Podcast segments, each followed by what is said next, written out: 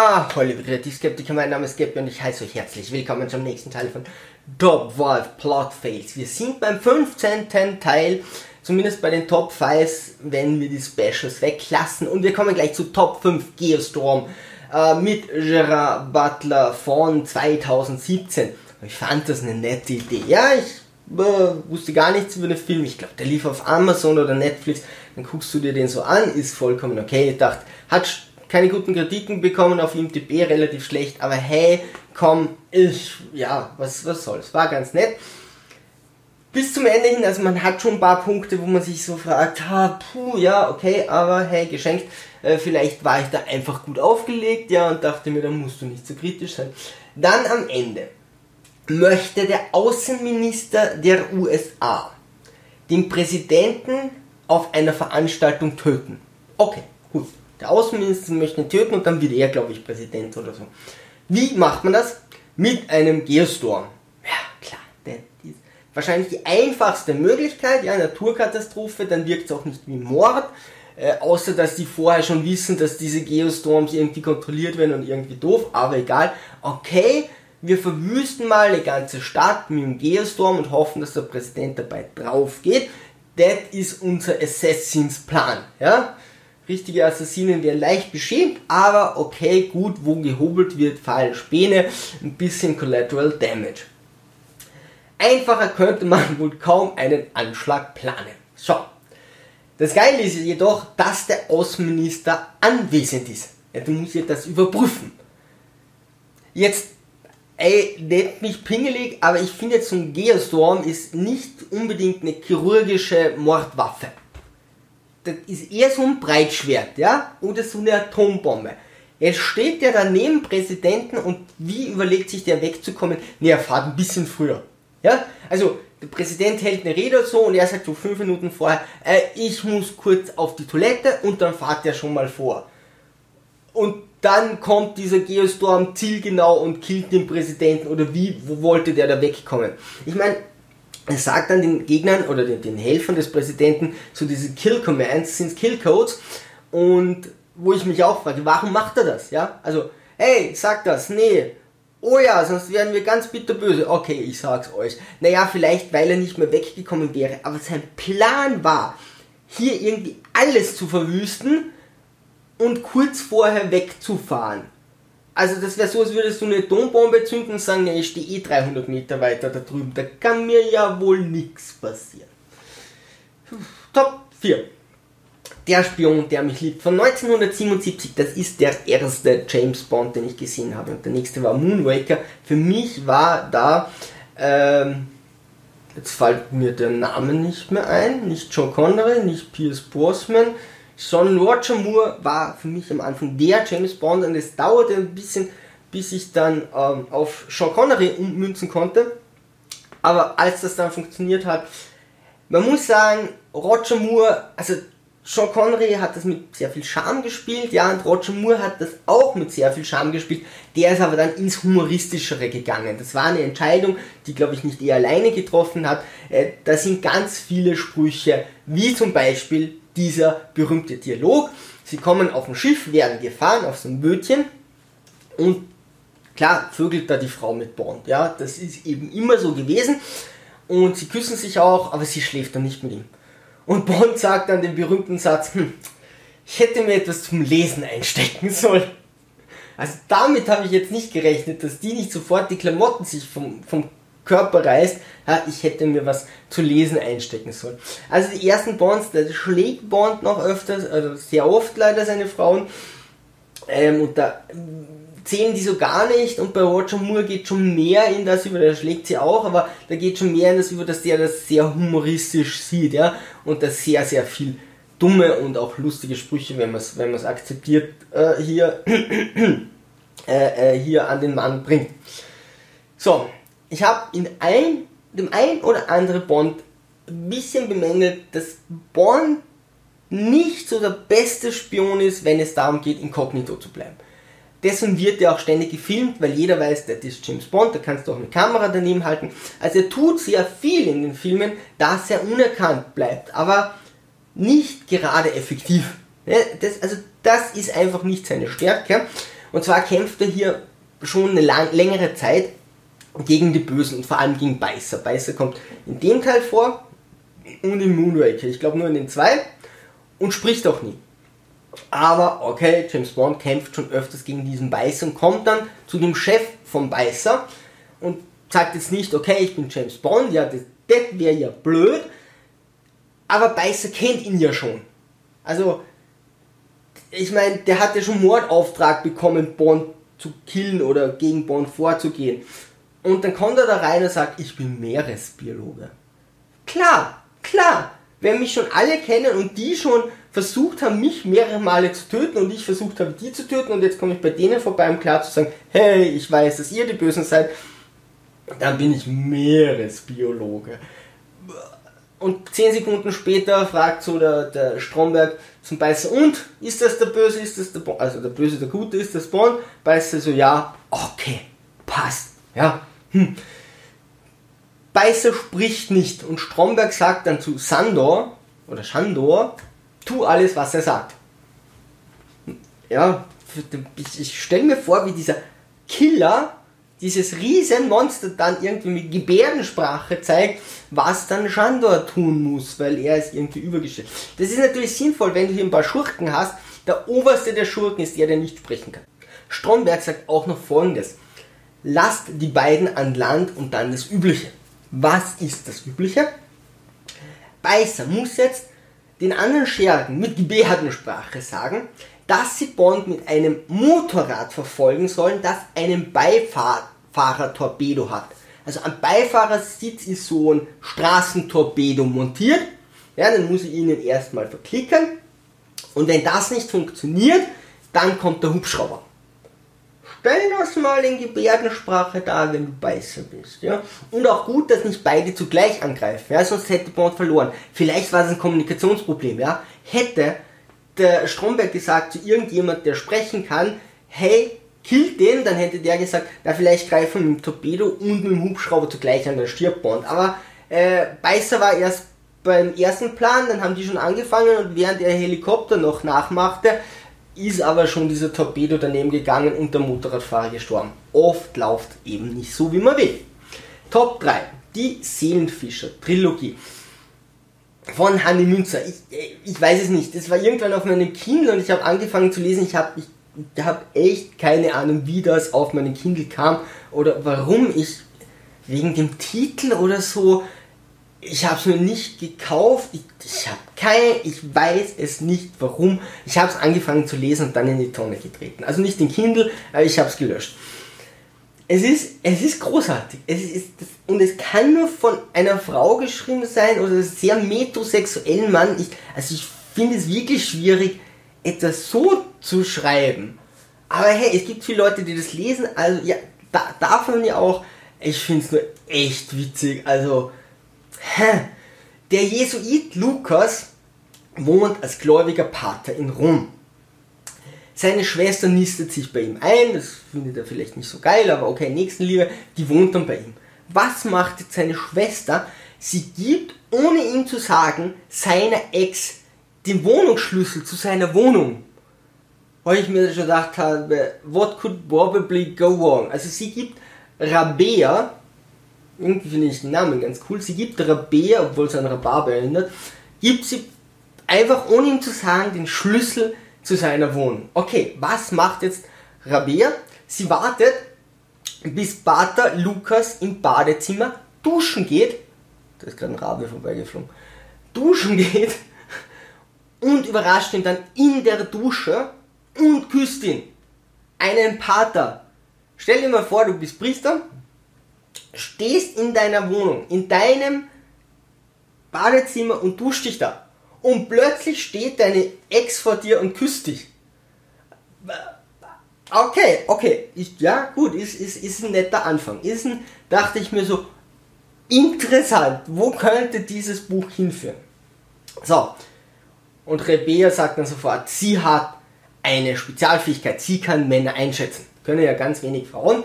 Äh, sie hat aber diese quasi übernatürliche, übermenschliche Fähigkeit. Sie kann Männer einschätzen und zwar durch einen sehr, sehr speziellen Trick. Und zwar trägt sie immer sehr besondere Schuhe und wartet darauf, dass der Mann dann auf die Schuhe blickt und je nachdem, wie der Mann auf ihre Schuhe, die sie gerade heute anhat, reagiert, kann sie den einschätzen. Und das kennen wir ja. Das kennen wir, dass wir Männer, wenn wir Frauen sehen, am Anfang selten auf die Brüste oder den Hintern gucken, sondern meistens sagen, boah, was hatten die für Schuhe an? Ja, und dann habe ich was anderes gelesen. Top 2. Was Positives. Fluch der Karibik 2 und 3. Ich habe da mal ein Video generell über das Ganze gemacht, aber mein Grundpunkt bei 2 bis 3 und ich verstehe, also 4 und 5 ist eine Katastrophe. Ja? 6 kommt jetzt raus, anscheinend ohne Johnny Depp, hm, mal gucken. Aber 1 war, fand ich cool, ja, und sie setzen 2, 3 so in dieser Verwirrung fort. Ich finde 2 und 3 cool, ich verstehe es jetzt Leute nicht mehr. Und zwar, warum? Es ist eine unglaublich konfuse Handlung, aber es hat total viel Handlung und ich stehe auf Handlung. Also ich mag das, wenn es irgendwie schlüssig ist, in sich schlüssig, ja, ähm, kann ruhig übernatürlich sein und wirklich viel Handlung hat, die durchdacht ist. Und das hat Fluch der Karibik und 2 und 3 vor allem. Und zwar ergibt sich die 1 auch übrigens. Aber hier ergibt sich die Dramaturgie aus den Motivationen der verschiedenen Protagonisten. Oh, das finde ich eine richtig coole Idee. Ja, weil die Handlung läuft so und man muss echt darauf achten, was so im Hintergrund, wer welche Motivation hat. Elizabeth will mit Will zusammenkommen, ja, die heiraten. Aber okay, die hat ihren Vater, der gerade gekillt wurde. Will möchte mit Elizabeth zusammenkommen, aber primär dann seinen Vater äh, von David Jones befreien, ja. Okay, David Jones ist verflucht, weil er seinen Job nicht richtig gemacht hat, der möchte hier irgendwie befreit werden. Diadalma ist auch äh, irgendwie gefangen und die will eben generell befreit werden. Barbossa ist tot, kommt wieder zurück, muss aber für Diadalma arbeiten, weil sonst würde er wieder sterben, also muss der die befreien. Äh, Johnny Depp, äh, was will der? Genau, der hat den Fluch von David Jones, äh, Jack Sparrow heißt er, der muss diesen Fluch weg äh, loswerden. Ja, der Krake wird dann erledigt, aber der muss irgendwie gucken, dass er diesen Fluch wieder los wird oder dass David Jones entkommt oder diese 100 Seelen für David Jones aufreißt, äh, damit er wieder frei ist. Und dann wird Elisabeth noch zur Königin der Piraten von den äh, Asiaten und dann rufen sie dieses Riesending ein. Und da will wieder jeder irgendetwas anderes. Und so ergibt sich eine Handlung über zwei Filme. Und ich finde das großartig. Aber ich finde das großartig, weil ich habe schon öfters gesagt, ich mag Schiffe, Piraten, Wasser. Und damit kann ich mir das auch öfters ansehen. Es hat eine, äh, eine gute Spannungskurve, ja, es wechselt immer gut zur Handlung und Action ab. Wenn man sich das nur einmal ansieht, kann man das meiner Meinung nach nicht verstehen. Also ich musste mitschreiben, für mich hat das wirklich gut funktioniert, weil das kann ich mir öfters ansehen und immer wieder was Neues entdecken. Wenn das jetzt ein Film gewesen wäre, den ich nicht zweimal sehen will, dann hätte es mich auf jeden Fall überfordert und ich würde es wahrscheinlich auch nicht so cool finden. Also ich kann das verstehen. Wir kommen zu Top 1, Terminator Genesis. Ich war gerade auf Reha und da tut man so Fernsehen gucken, weil da hat man nichts anderes. Und dann habe ich mir den fünften Terminator angesehen. Oh mein Gott! Ah! Ich habe den schon mal gesehen, aber jetzt eben so ein bisschen mitgeschrieben, weil was hat man sonst zu tun? Also die schauspielerische, äh, schauspielerische Leistung von allen ist eigentlich wirklich unter aller Sau. Also da hat irgendwie keiner Bock, ja. Hey, der Charakter von Kyle Reese, das ist ein Charakter, den ich echt geliebt habe, ja. Der schafft es im ersten Teil in einer Action-Verfolgungssequenz den sehr, für einen Actionfilm sehr komplizierten Background-Plot, also die ganze Lore dahinter, zu erklären. In einer Action-Szene, ja. Normalerweise machst du Action, dann erklärst du, dann machst du Action-Handlung und du das irgendwie alternierend. Nee, das tun sie ja einfach zusammen. Sie bauen so ein bisschen horrormäßig auf, wenn man sich den ersten Film ansieht und überlegt, hey, man weiß gar nicht, dass der Terminator ist, blöd, dass das heißt, aber egal und dann kommt eben diese Action-Szene und diese ganze Erklärung, das ist ein Feuerwerk, ja, und das ist ein abgemagerter Soldat, der eben nur mehr funktionelle Muskeln hat, der abgehungert ist, aber überleben muss, der keine Schmerzen zeigt, der keine Gefühle hat, außer dann, wenn er sehr liebt und ähm, sich hier irgendwie durchkämpft und funktionell ist und nach vorne geht und echt zum Soldat, der durchbeißt, ja, und in der geilsten Action-Sequenz äh, die geilste Law erzählt also Hintergrundgeschichte. Ja, dieser Charakter wird in diesem Film so mit Füßen getreten. So mit Füßen getreten und darauf rumgehüpft, dass ich echt Aggressionen bekomme. Er wird zu einem gefühlsduseligen, weinerlichen Wimp. Ah, das ist unglaublich, ja, was die aus dem, jetzt ist er mehr auftrainiert, ja, das kennt man ja auch von so apokalyptischen Zukunftsszenarien, dass da überall quasi ein Fitnessstudio und Anabolika stehen. Jetzt ist er auftrainiert, aber das weinerlichste Ding überhaupt, ja, also, ähm, ähm, der, der, der, der, der ist T800 der Böse und Server sagt, nee, nee, der ist jetzt gut und er sagt, nee, ich bring dich um. Dann knallt ihm der ein, ist bewusstlos. War schon mal so, oh, du schlägst Kyle. Kyle Lewis hat den ganzen ersten Teil, oh Gott, hat den ganzen ersten Teil das vorbereitet, dass Server am Schluss den Terminator töten kann. Ja, der hat den ganzen Teil gegen diesen Terminator überlebt. Hier geht der Terminator her, klatscht ihm ein und er ist bewusstlos. Dann steht er auf und sagt, oh, ich muss dich wieder töten. Was hat der gedacht? Jetzt hat er ihn eh schon leben gelassen. Servo steht neben T800. Alles ist gut. Jetzt weint der da wiederum so. Nein, das ist der Böse, den müssen wir töten. Sarah, nee, müssen wir nicht. Der ist gut, schau, hat dich bewusstlos geschlagen, du lebst noch immer, ich lebe. Nee, nee, das ist jetzt voll die Horrorsituation. Ey, als hätte der plötzlich alle IQ-Punkte verloren, gerade noch irgendwie einatmen, ausatmen zu können. Äh, die Liebesszene zwischen Kyle und Servo wird mit Füßen getreten. Ja, das baut sich über den ganzen ersten Teil auf. Und hier ist es einfach so, bade ich mit ihm. Nee, ich will nicht mit ihm baden. Nein, bade ich mit ihm. Und er so, what, what the fuck, ah, wir kriegen ein Kind zusammen.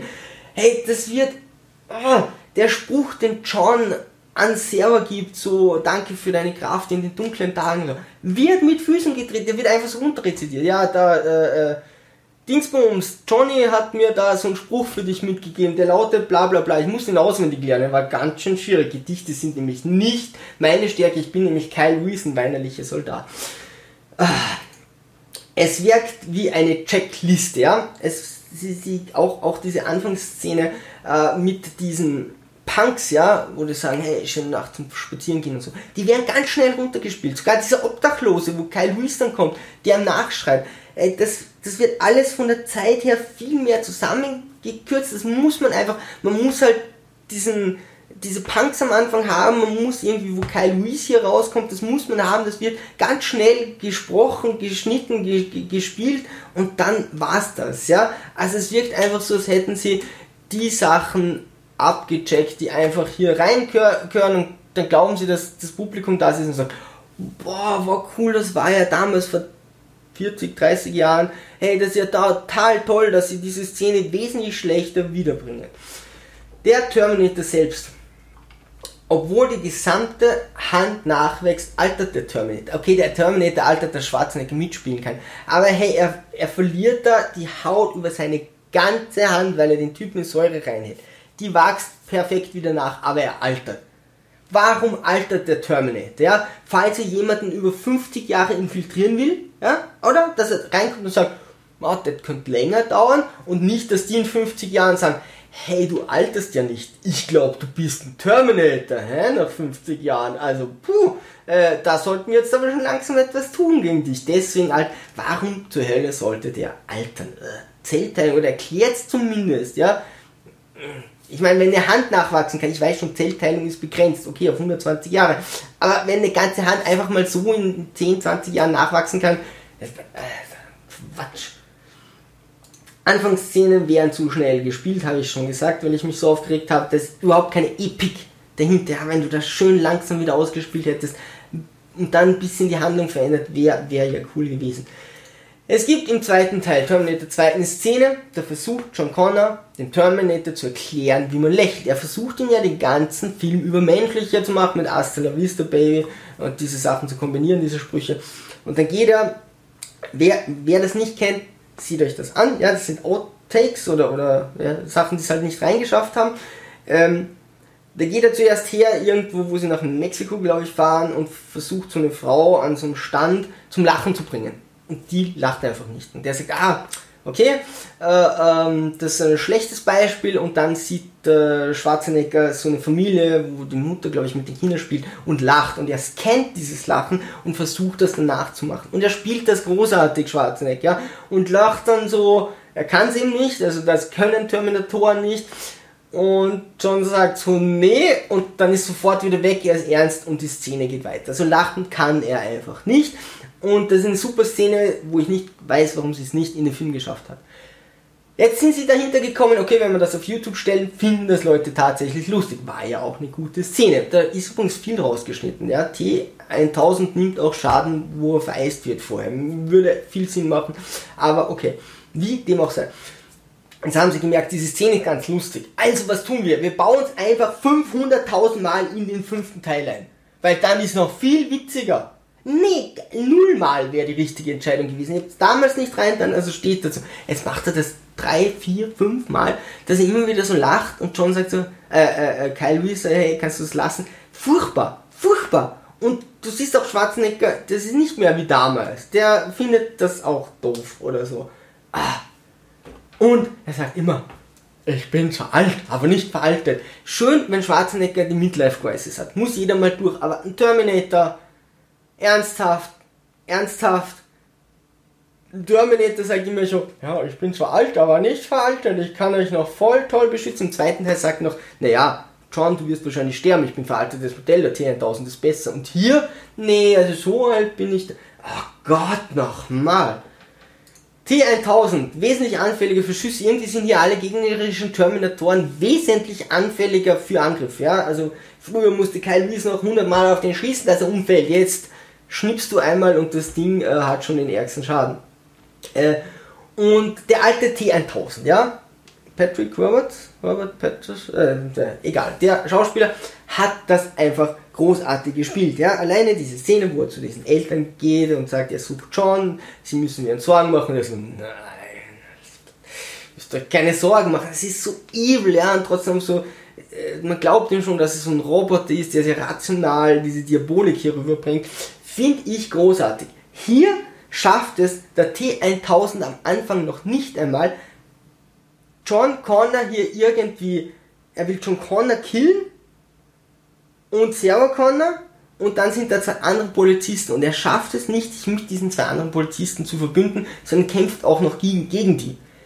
Er müsste nur sagen, hey Kollegen, die und die müssen wir gefangen nehmen oder so. Nee, er schafft es, dass irgendwie alle gegeneinander kämpfen. Also es ist ja der unfähigste T1000 ever.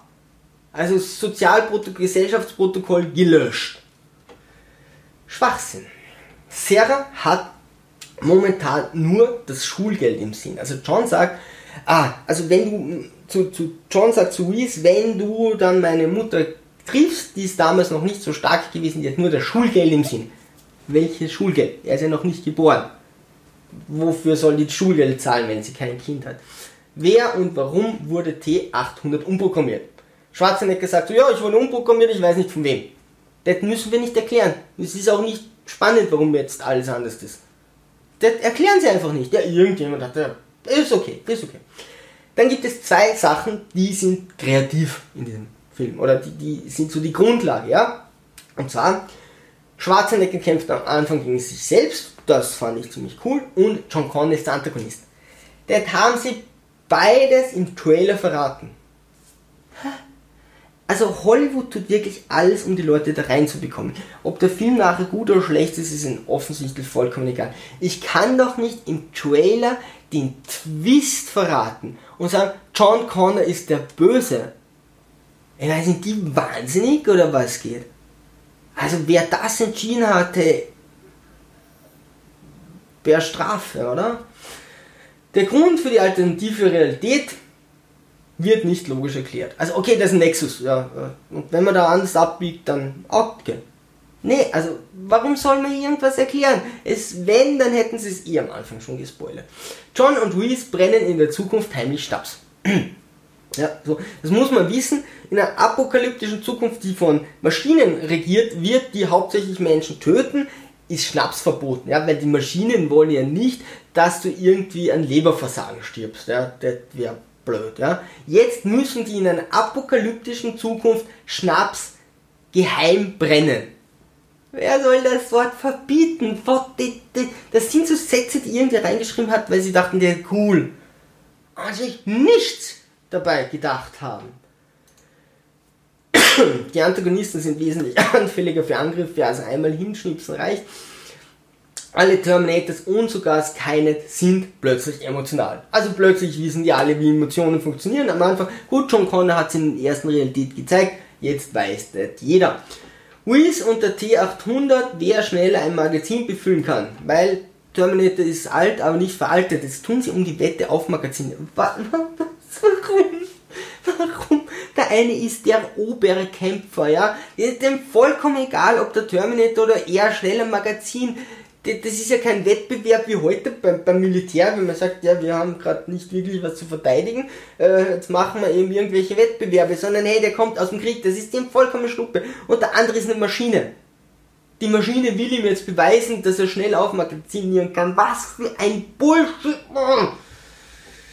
Kyles Vater sieht ihm nicht im geringsten ähnlich. So, jetzt trifft hier Kyle Louise noch auf sein jüngeres Ich und auf seine Eltern eine emotionale Szene, die kaum mehr egal sein könnte. Und da sieht keiner aus wie der Schauspieler. Nicht mal im Ansatz. Das ist ihnen vollkommen egal. Das ist einfach eine Familie, die ist, glaube ich, auf der Straße vorbeigegangen und dann haben die gesagt, hey, wir drehen gerade, könnt ihr mal kurz durchs Bild laufen und das war's. Und T800 wird am Ende wieder liegen gelassen. Die lernen ja auch nichts daraus, ja. Am Anfang lassen sie diesen Chip übrig. Okay, gut. Im zweiten Teil lässt Schwarzenegger wieder seine Hand zurück. Und den Chip, Nein, der Chip nicht, aber die Hand. Egal. Und jetzt? Was machen sie jetzt? Entlassen sie den ganzen Ding, das ganze Ding wieder zurück. Also, ich, ich, vertane Chancen. Das Spannende an dem Ganzen ist, dass der Film tatsächlich einige Sachen hat, wo ich sage, hey, eine neunjährige Server, die keine Eltern mehr hat und von ihrem T800 erzogen wird und durch den Emotionen lernt und ihren privaten Terminator hat, das hätte ich schon cool gefunden. Ja, das hätte ich mir einreden lassen. Jugendfreigabe ab 12, dieses PG-13, dass ja die ganze Familie in das Kino gehen kann und Hollywood am meisten Geld macht, ist generell für Actionfilme eine schlechte Entscheidung, ja, weil da darf niemand was Böses tun. Im zweiten Teil ist das okay, das Schwarzenegger niemanden killen darf. Am Anfang wäre es schon cool gewesen zu zeigen, hey, wir nehmen das schon ernst, aber okay. Aber da jetzt, ich meine, das ist ja kein Kinderfilm mehr, Gott. Kyle trifft sein alternatives Ich. Hätte man vielleicht spannender machen können. Just say. Verbindung zwischen Mensch und Maschine. John Connor wird jetzt zu halb Maschine, halb Mensch. Ja, wie geht es, dass der könnte Emotionen darstellen? Ja, okay, da wird Sinn machen, aber machen sie auch nichts damit. Äh, Konflikte und das wäre auch super geil gewesen. Am Ende kann keine keine töten. Terminator kann nicht Server töten. Äh, Server kann Grease nicht töten, weil dann wird John nicht geboren werden. John kann keine von beiden töten, weil dann wird er nicht geboren werden. Und so rundherum, ja. Das spielen sie kurz an, aber dann machen sie nichts draus. Das Geile ist, die können sich eigentlich alle gegenseitig nicht wirklich vernichten, weil irgendwie eins zum anderen führt. Da hätte man so viel draus machen können. Und was machen sie draus? Nix. Und dann diese alternative Realität. Wie geil wäre es gewesen, hier, hm, sagen wir mal, richtigen Drehbuchautor an die Arbeit zu lassen und sagen, hey, denk dir was Cooles aus, warum es jetzt alternativ ist, wo gibt es Überschneidungen. Eben dann trifft äh, Kai Lewis sein jüngeres Ich und so weiter. Ja, wie cool wäre das gewesen, das mit einer geilen Erklärung äh, was vielleicht dann die nächsten Filme impliziert, weil oh mein Gott, natürlich drehen sie den nächsten Teil, wenn das Ding Geld äh, äh einspielt. Aber nee, warum sollten wir uns irgendwelche Mühen machen? Die Leute werden schon irgendwo schlucken. Ja, schade. Es war echt gutes Franchise 1 und 2, aber danach kann haben, wer will. Liebe Sturmtrotzer, wenn ihr irgendwelche Ideen für Blockface habt oder Filme, die ich mir ansehen soll oder Bücher, die ich mir durchlesen soll, einfach ab in die Kommentare, würde mich sehr freuen. Ansonsten segeln wir straff und auf zum Horizont.